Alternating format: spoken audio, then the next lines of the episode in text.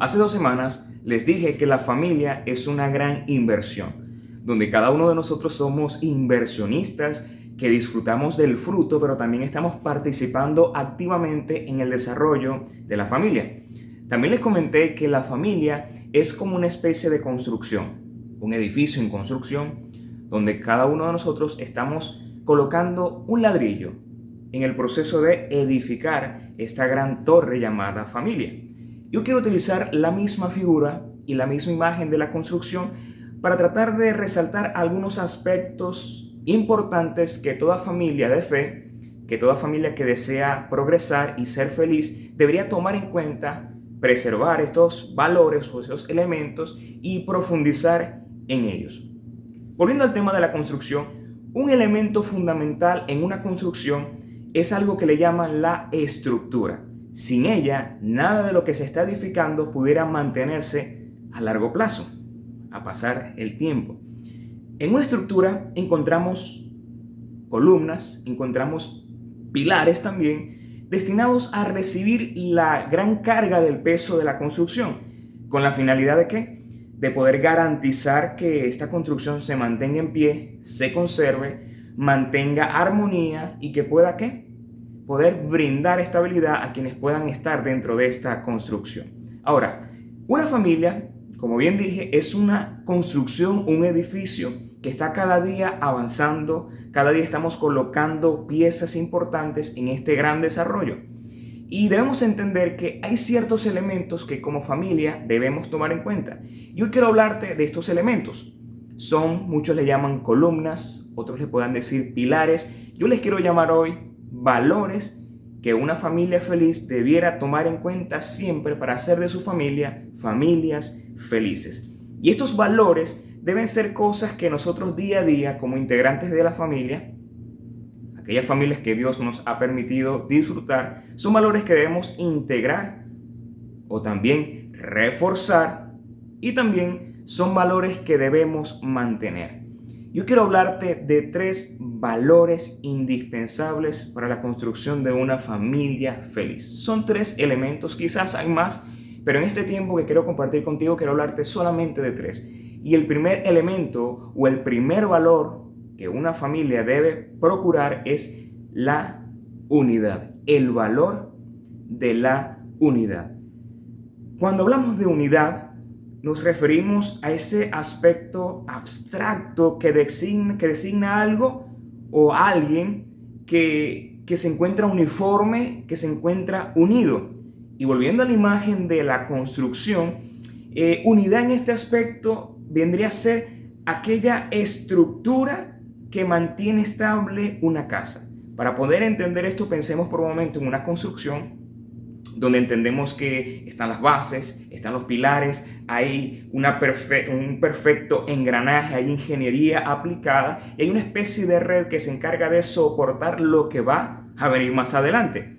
Otra imagen también que podríamos utilizar para poder entender esta idea de la unidad es ver que la unidad familiar pudiera también interpretarse como la red, o en este caso como la telaraña, Muchos saben que la telaraña, una de sus propiedades son cosas interesantes, son únicas, que hacen que esta red se pueda mantener firme, pueda cumplir un propósito y a pesar de que muchas veces uno de sus hilos se pueda romper, como tiene grandes propiedades y hay una organización, una red también elaborada, esto hace que puede caerse una red, puede romperse un hilo, puede pasar algo, pero siempre va a tratar de mantenerse estable porque hay unidad y hay armonía.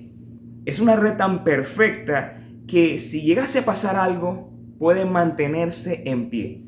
La Biblia en muchos momentos trata de ilustrarnos la familia como una construcción, pero también puedo verlo como una red donde cada uno de sus miembros cumple un rol engranado, cumple un rol importante donde hay una perfecta unidad y armonía para propósitos grandes. Por ejemplo, en la Biblia podemos visualizar la unidad en diferentes aspectos. Número uno, cuando las familias se elaboraban o se constituían en una nación, tenemos que entender que de una nación está conformada por grupos y estos grupos están formados por sectores y en este caso por familias y casas. Otro ejemplo que podemos ver, la bendición de la unidad, son aquellos grupos que se forjaban para cumplir un propósito específico. Por ejemplo, una alianza estratégica que hacían varias personas para cumplir un objetivo o alcanzar una meta. Pero también podemos ver la unidad en un aspecto espiritual. Por ejemplo, cuando la Biblia enseña que donde se reúnen dos o tres en el nombre de Jesús, allí Dios estaría. De manera que cuando las personas se unen, hay un propósito, hay una bendición, hay intereses, pero lo más importante, hay una meta que se puede cumplir y se puede lograr. Pensando un poco en esto, me viene a la mente aquel famoso salmo, el Salmo 133, un salmo de David, donde él dice, cuán bueno y cuán agradable es que los hermanos convivan en armonía. Cuán bueno, cuán agradable, cuán delicioso, dice otra versión, cuando los hermanos están juntos y en armonía. Y me llama siempre la atención que en esta versión, en la versión Reina Valera 60, dice juntos en armonía. Y es una realidad es porque muchas veces podemos estar juntos, pero no podemos estar tal vez en armonía. Hay gente que está junta, que se reúne, pero no hay armonía. Pero es imposible que en un lugar exista armonía y que no estén juntos en un mismo propósito y un mismo sentir. Ahora, en este salmo podemos aprender muchas cosas interesantes y una de ellas es que tenemos que tener cuidado de no solamente interpretar este salmo en un sentido espiritual. Tenemos que entender que quien escribió este salmo fue un hombre llamado David, un salmista. Pero no solamente salmista, sino era y fue un rey, el rey de Israel. Y él como, como israelita, como parte de una nación, entendía la vida en comunidad. También entendía que la comunidad comenzaba ¿dónde? En las casas, en los hogares, en las familias, en los sectores, provincias o tribus, hasta que esto se convierte, se convierte en una nación, en una red bien organizada. Él podía ver ese concepto de unidad no solamente en el ámbito espiritual, sino también en las cosas cotidianas de la vida. Para el salmista, la unidad armoniosa era buena y agradable. Buena para él, pero también para Dios. Agradable para él, pero aún más para Dios. Y luego él dice que este tipo de bendición, llamada unidad, no solamente era algo bueno y agradable, sino que traía bendición de parte de Dios. Y no solamente David conocía la bendición de la unidad, sino que más adelante podemos encontrar que su hijo Salomón, el rey Salomón, el hombre más sabio de esta tierra, en una ocasión, en los últimos momentos de su vida, cuando escribió el libro de Eclesiastés, él dice algo muy interesante con respecto a la unidad, y en este caso no enfocado en la bendición de la unidad o cómo se ve la unidad bajo la perspectiva de Dios, sino la bendición o la productividad que hay en la unidad. Y si, y si esto lo aplicamos a la familia en estos tiempos, podemos entender que Dios quisiera decirnos algo en este momento, sobre todo en estos tiempos que estamos viviendo. Vamos a leer Eclesiastés capítulo 4, versículo 9 al 12. Más valen dos que uno, porque obtienen más fruto de su esfuerzo. Si caen, el uno levanta al otro. Luego él dice, ay del que cae no tiene quien lo levante. Si dos, si dos se acuestan juntos, entrarán en calor. Uno solo, ¿cómo va a calentarse? Uno solo puede ser vencido, pero dos pueden resistir. Luego él cierra la idea y dice, la cuerda de tres hilos no se rompe fácilmente. ¿Qué podemos rescatar de estos versículos? Y es que en la unidad, en la unidad en cualquier aspecto, familiar, de amistad, de trabajo, espiritual, pero en este caso que nuestro tema, la unidad familiar trae grandes bendiciones. Hay mayor fruto, hay multiplicación y no solamente hay bendición, sino que en momentos de dificultad podemos contar unos con otros. En momentos de adversidad podemos resistir porque mejores son dos que uno. Y hay una parte donde dice el sabio Salomón, hay del que cae y no tiene quien lo levante.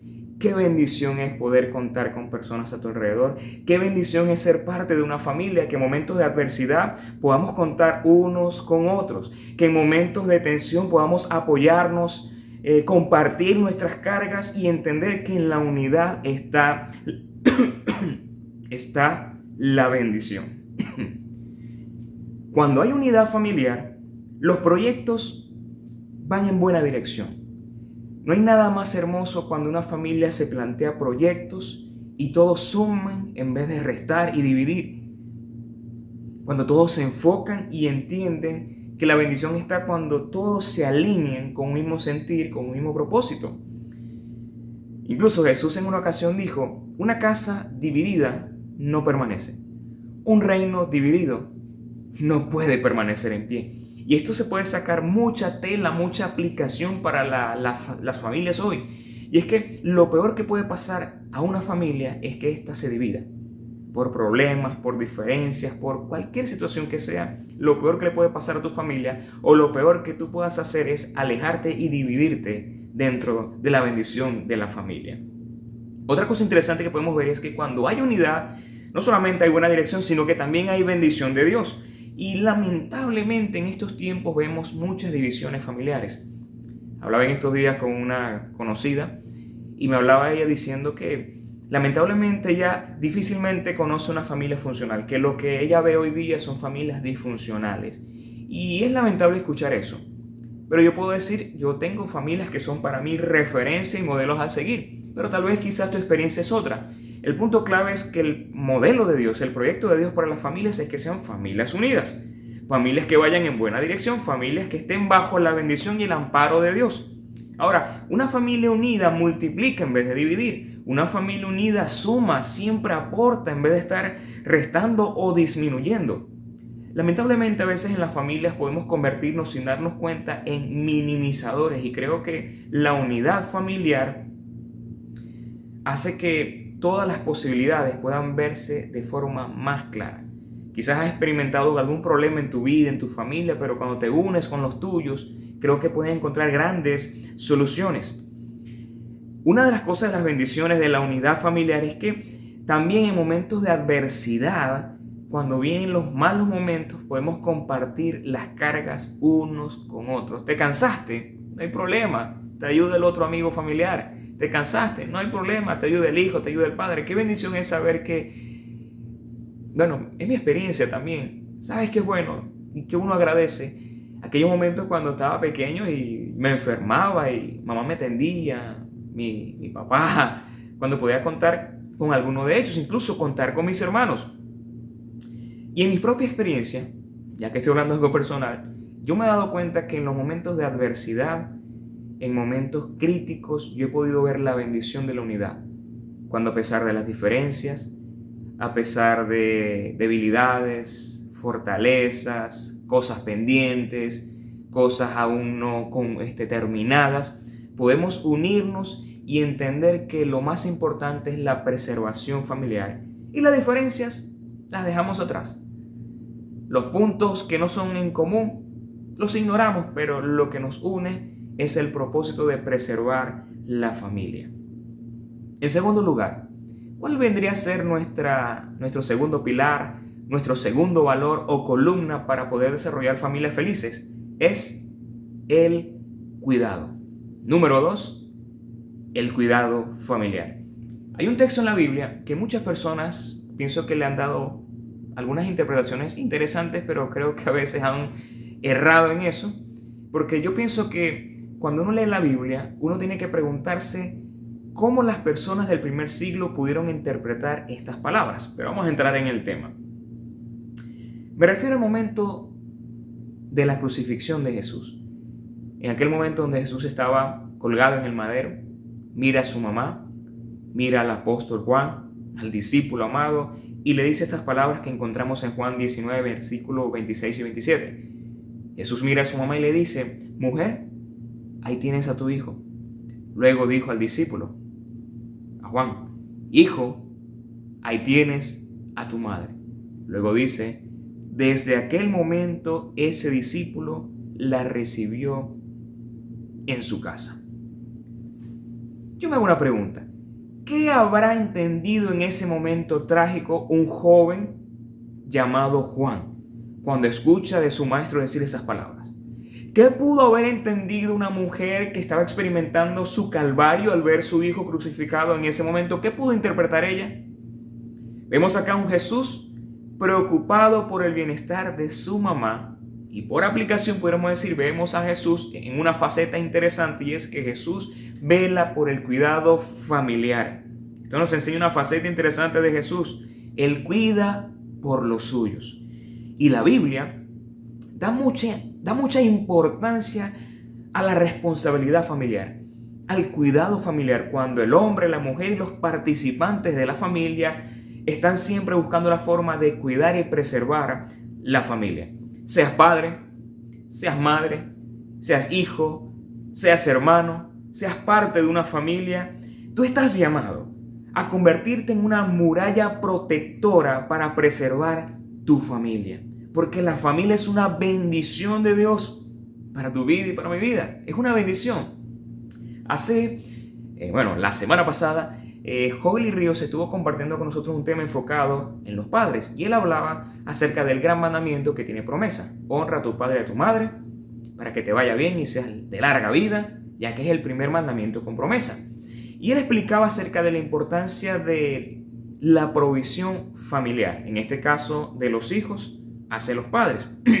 Ahora, tomando en cuenta esto, utilizando esa referencia de la semana pasada, la Biblia no solamente tiene un mandamiento de los hijos hacia los padres, sino para todos los integrantes de la familia. Y esta orientación, este consejo lo encontramos en una de las cartas que Pablo escribió a Timoteo. En este caso es la primera carta a Timoteo capítulo 5 versículo 8. Timoteo era discípulo de Pablo. Era un joven pastor que estaba levantando una iglesia de cero.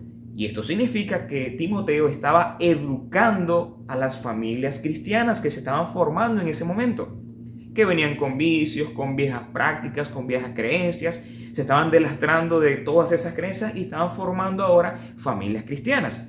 Pero al parecer había algo que estaba sucediendo allí y Pablo trata de alertar y darle una orientación a su discípulo Timoteo, que ahora era pastor en una iglesia. Y él dice lo siguiente con respecto al cuidado y a la provisión familiar.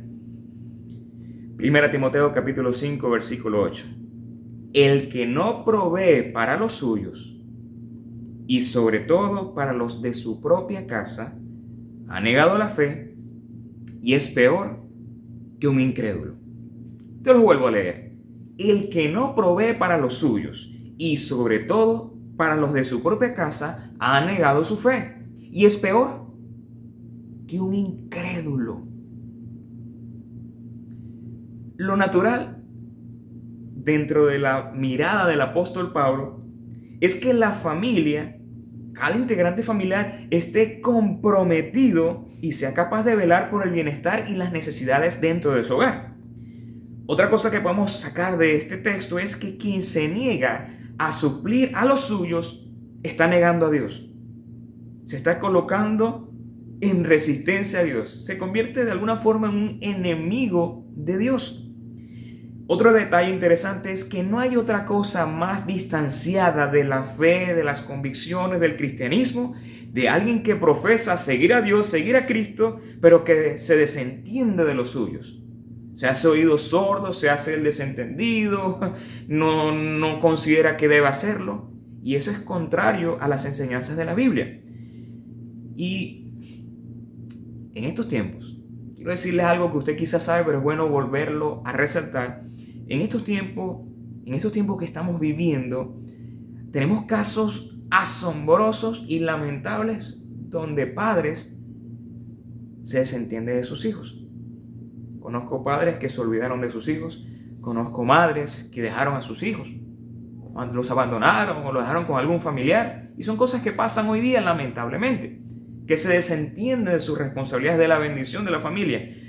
Pero también esto no es una cifra alarmante, también vemos casos de hijos que se desentienden de sus padres, que se olvidan de ellos, que los abandonan y cuando ya los padres son adultos mayores se olvidan. Y creo que es algo que nos debe llamar mucho a la reflexión. Vemos también ejemplos de familiares que están en crisis, que están pasando dificultades económicas, emocionales, eh, médicas, necesitan asistencia médica, necesitan que lo lleven al médico, necesitan apoyo familiar y se encuentran solas porque los integrantes de la familia consideran que no es su, que no es su responsabilidad. Ahora, también otra, otro detalle interesante que he visto en estos tiempos es que conozco también familias que han dejado la carga familiar a un integrante de la familia y ellos se alejan.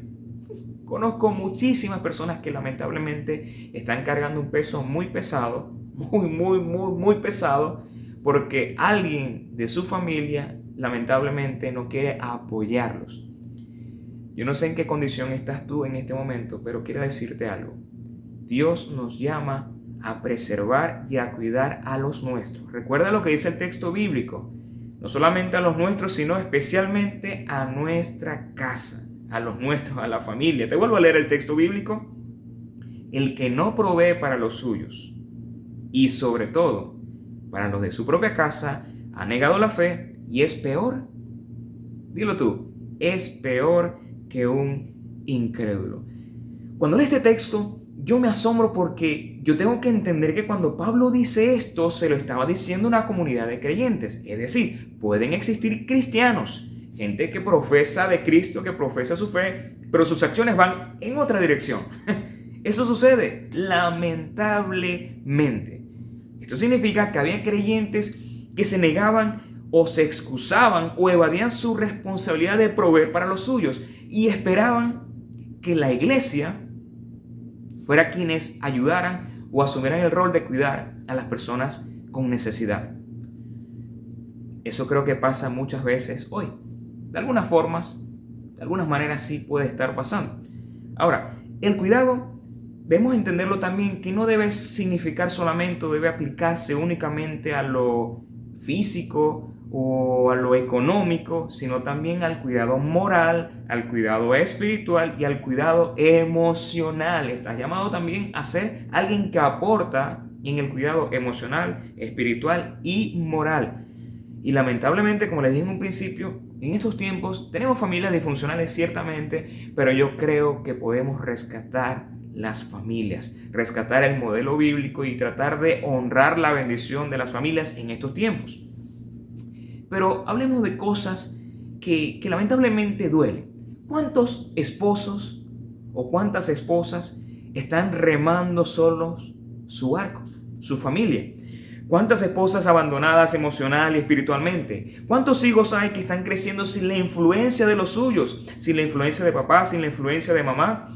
¿Cuántos niños están creciendo con padres cerca, pero a la vez con padres ausentes, que lo único que saben es proveer dinero, pero no educación, no valores, no moralidad, no espiritualidad. Incluso hay familias cristianas que pudieran, sin darse cuenta, estar enfocadas en unas cosas, en algunos aspectos, pero descuidar otros aspectos. Somos personales, somos, como dicen algunas personas, somos entes biopsicosocial, espiritual, somos seres integrales que necesitamos que estar bien integralmente. Eso se le llama salud biopsicosocial y espiritual. Ahora, ¿cuántos niños hoy día se están perdiendo por malas decisiones? Porque no pudieron contar con un familiar, con su papá, su mamá, se dejaron influir por malos comentarios, con malas enseñanzas. Hay, hay, algo que a nosotros nos tiene que este, llamar a la atención en estos tiempos y es que muchos de los hijos Muchos de las, de las personas que son parte de nuestra familia, en este caso los más pequeños, se están educando más por la gente de las redes sociales, por la televisión, por las películas, por los vecinos, con contenido anticristiano, antivalores. Y en estos tiempos creo que necesitamos levantarnos como iglesia, levantarnos como familia, entender que la bendición está en la unidad, pero también en el cuidado familiar. Levantemos murallas de protección para los nuestros. Cada integrante de la familia tiene que ver su hogar como un lugar de cuidado, como un lugar de bendición. Tiene que ver su hogar como un lugar, como una bendición donde podamos hallar reposo, descanso y ver esta bendición del hogar como un espacio de gracia para ser amados, para ser aceptados, para ser levantados y para ser también dirigidos de la mejor manera. Y en tercer y último lugar, quiero hablarte del último pilar que produce familias felices. Y este pilar o este valor se llama el respeto. Yo pienso que el respeto es un ingrediente indispensable para el bienestar familiar. Una familia que Hay una, familia no puede funcionar adecuadamente en un ambiente de irrespeto. No hay cosa más terrible, no hay cosa más degradante, no hay cosa más eh, tóxica que una familia que se respeta unos a otros. El concepto de respeto a mí me gusta mucho porque envuelve varias, varios elementos, varios significados. Respeto tiene que ver con valorar a la persona. Cuando tú eh, entiendes que esa otra persona tiene un gran valor, es importante, es única, también tiene que ver con considerar, pero también tiene que ver con apreciar a la otra persona. Y quiero leerte algo que encontré por internet que dice lo siguiente, la palabra la palabra, en este caso respeto, proviene del latín respectus, que se traduce en atención, consideración, y originalmente significaba mirar de nuevo.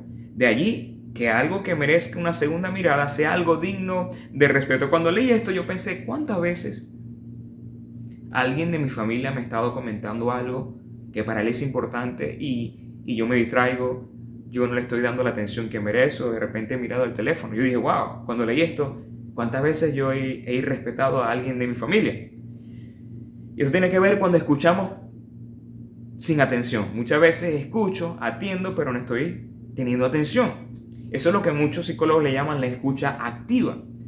Cuando tú quieres respetar a alguien de tu familia, tienes que escucharlo con atención, con interés, mostrando que esa persona es valiosa. Otro detalle interesante que podemos aprender cuando hablamos de, del respeto es que tú respetas cuando tú no solamente escuchas con atención, sino cuando consideras la opinión de la otra persona. Aunque no te guste, aunque no estés de acuerdo, aunque te parece algo extraño lo que acaba de decir, tú consideras por amor y respeto ese comentario. Incluso cuando entiendes que tú no tienes que maltratar. Y creo que muchas veces nosotros cuando algo no nos gusta, cuando algo nos parece ofensivo, reaccionamos y maltratamos con nuestras palabras. Allí no hay respeto o cuando, cuando sin querer, porque esas cosas pueden pasar, a veces de forma intencional o a veces no nos damos cuenta, puede pasar. Y es que podemos irrespetar a aquella persona, sea mamá, sea papá, sea mi esposo, sea mi esposa, sin darnos cuenta. Somos irrespetuosos. Incluso cuántas personas hoy día a veces se avergüenzan unos a otros. Se faltan el respeto, se hacen malos comentarios y las personas que están a su alrededor, amigos, vecinos, ven esa escena y dicen, ¡Qué vergüenza! Eso pasa hoy día muchas veces en las familias. Unos a otros se están atacando y tú ves ataque, flecha, ves todo lo que está sucediendo. Ahora, respetar no significa estar de acuerdo con la persona.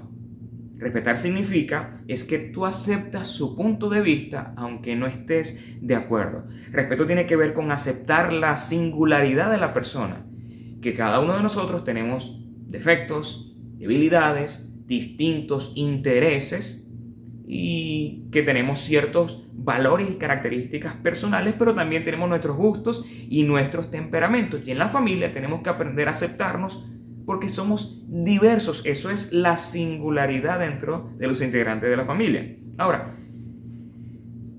en el, en el área familiar, muchas veces las familias pueden irrespetarse o se puede perder el respeto sin darse cuenta, porque hay crisis, porque se han descuidado, porque ha pasado el tiempo y se han permitido ciertas cosas y poco a poco eso se va convirtiendo en un material inflamable que en algún momento va a encender y va a colocar en llamas la familia. ¿Cuántas veces tú has visto un hijo irrespetar a sus padres, a sus abuelos, a un vecino, a un compañero de clase, incluso a sus profesores? ¿De dónde viene eso? De la repetición ¿Y de dónde viene esa repetición? Lo que él ha visto en casa. Los niños, los jóvenes, los adolescentes, ¿de dónde aprendieron a hacer ciertas cosas? Por la repetición. Lo que él ve, tarde o temprano, lo va a reproducir. He visto esposos y esposas, como dije en un principio, peleando, avergonzándose unos a otros, haciendo ciertos, como dice uno, ciertas situaciones externas o show. Lo he visto. Creo que ese no es el proyecto de Dios para la familia. He visto incluso familias que lamentablemente no pueden resolver una situación, un problema sin gritarse, sin faltarse el respeto. Recuerdo que, en una ocasión viví en un lugar donde los vecinos, no voy a decir exactamente dónde, eran unos vecinos, que cuando había un problema uno escuchaba desde el cuarto, yo escuchaba los problemas y lo que se estaban diciendo, lo que pasaba. Y me podía enterar desde el cuarto lo que sucedía porque no sabían hablar, solamente se gritaban y se ofendían todo el tiempo. Pero también sé que lamentablemente hay casos donde no solamente el hijo irrespeta o entre los esposos, sino que los mismos padres irrespetan a sus hijos. He visto padres irrespetar a sus hijos y creen que porque son sus padres tienen el derecho a hacerlo. Y mira lo que dice la Biblia al respecto. Efesios 6, versículo 4. Ustedes los padres no exasperen a sus hijos, sino edúquenlos en la disciplina y en la instrucción del Señor. Exasperar significa no provoques a ira, no provoques a cólera, no, no generes en el niño o en el adolescente frustración.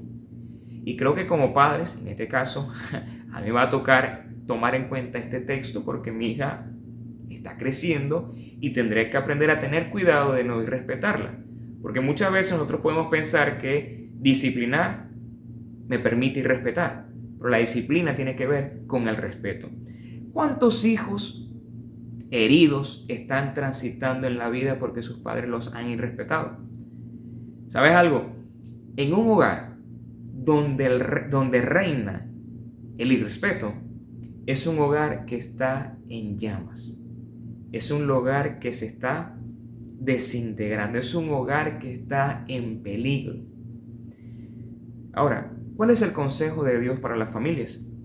A mí me, llama mucho la atención que cuando los creyentes, los cristianos, este, se enteran de que en la iglesia se va a hablar temas de la familia, cuando piensan en la familia, automáticamente se van a aquellos pasajes populares como Efesios capítulo 6, donde hay consejos para los esposos, consejos para las esposas, consejos para los padres, consejos para los hijos, pero hay un texto que a veces las personas no toman en cuenta o pasan de largo, y ese texto está, que precede lo que les he comentado, Efesios capítulo 5, versículo 21, donde el apóstol Pablo dice una super palabra. Él dice lo siguiente, sométanse unos a otros por reverencia a Cristo. Ah, un esposo dirá, ah, yo pensaba que lo de someter era solamente con mi esposa. O la esposa pensará, ah, yo pensaba que lo de someter era solamente conmigo. No, el texto dice, sométanse unos a otros por reverencia a Cristo. ¿Qué significa esto? Que dentro del hogar debe haber dentro de todos sus, dentro de todos sus integrantes una actitud de respeto, de sumisión y de concordancia con lo que Dios quiere enseñar. Sométanse unos a otros por reverencia a Cristo significa que yo tengo que valorar a la persona, yo tengo que verla como alguien valioso, importante, como una persona con dignidad y que lo que sienta, lo que diga y lo que haga tiene peso. Así sea mi esposa, así sea mi esposo, así sean mis hijos, así estén pequeños. Sométanse unos a otros, ¿por qué razón? Por reverencia a Cristo. Yo creo que si este texto, tú como esposo, como esposa, como padre y tú como hijo, lo aplicaras toda, en toda tu vida, en todo momento, en todas circunstancias, yo creo que muchos problemas nos tuviéramos que evitar. Definitivamente, sométanse unos a otros por reverencia a Cristo. Te lo voy a leer en otra versión.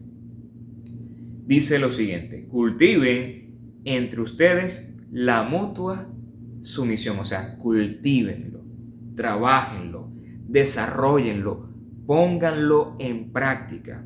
¿De qué forma? En el temor de Dios. Y me gusta mucho como dice esta frase, y es que la única forma para lograrlo, la única forma de poder tener familias saludables, sanas, de unidad, de respeto y de cuidado, es en el temor de Dios. Sin el temor de Dios, sin el, sin el respeto y la reverencia a Dios, sin, sin mirar a Dios, esto es imposible. Es tratar de edificar en la arena.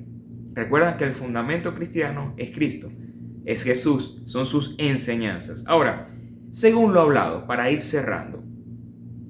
¿Qué es lo que quiere Dios para las familias en estos tiempos? Número uno, Dios quiere de ti y de los tuyos que haya unidad.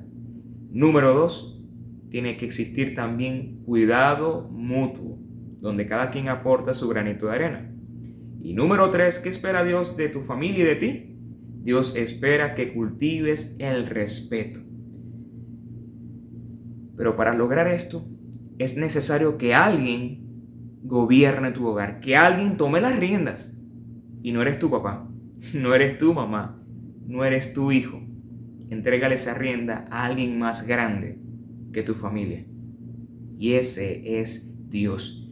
Pero para que Dios tome las riendas de tu familia, necesitas primero entregarle a Dios las riendas de tu vida. Deseas una familia buena, una familia admirable, necesitas a ese Dios admirable en tu vida. ¿Quieres tener una familia que genere los mayores frutos? Haz de Cristo el cimiento de tu vida. ¿Quieres que tu familia le vaya bien? Que experimente felicidad. ¿Quieres que tu familia se preserve en medio de la adversidad? Necesitas hacer de Jesús el centro y fundamento de tu vida, porque eso sí garantizará la mayor y más grande edificación de tu vida y de tu familia. Y quiero hoy cerrar este tiempo retándote a que puedas construir de la mejor manera y te puedas convertir en el mayor constructor de familias saludables, familias exitosas, familias felices. Y es haciendo de Jesús tu Señor y Salvador. Quiero retarte hoy a que allí donde estás, reconozcas que eres un pecador que necesitas a Dios y que quieres hacer de Cristo Jesús tu Señor y Salvador, el cimiento de tu vida, el centro de tu vida y el Señor de tu familia. ¿Quieres hacerlo hoy? ¿Quieres recibir a Cristo como Señor y Salvador? Repite conmigo estas palabras y dile ahí, allí donde estás, dile, querido Dios, reconozco que soy un pecador. Te pido perdón por mis pecados y hoy quiero creer en ti, confiar en ti. Quiero que seas el Señor y Salvador de mi vida y el cimiento de mi familia. Gracias por amarme y gracias por darme la oportunidad de escuchar tu palabra hoy. Padre, te doy gracias porque tú quieres bendecir a mi familia. Y hoy Dios te entrego todo, Señor. Te entrego mi vida, mi hogar, mi familia. En el nombre de Jesús. Amén. Si has hecho esta oración, quiero felicitarte y me gustaría también que pudieras comentarlo con nosotros. Puedes escribirnos un mensaje de texto y nosotros gustosamente nos pondremos en contacto contigo. Te estaremos escribiendo, buscaremos formas de ayudarte a crecer en el camino del Señor. Y lo más importante, queremos ayudarte a poder construir familias saludables, familias felices. Ha sido para mí un placer compartir contigo este tiempo y deseo de corazón que el Señor te bendiga y te guarde. Feliz semana.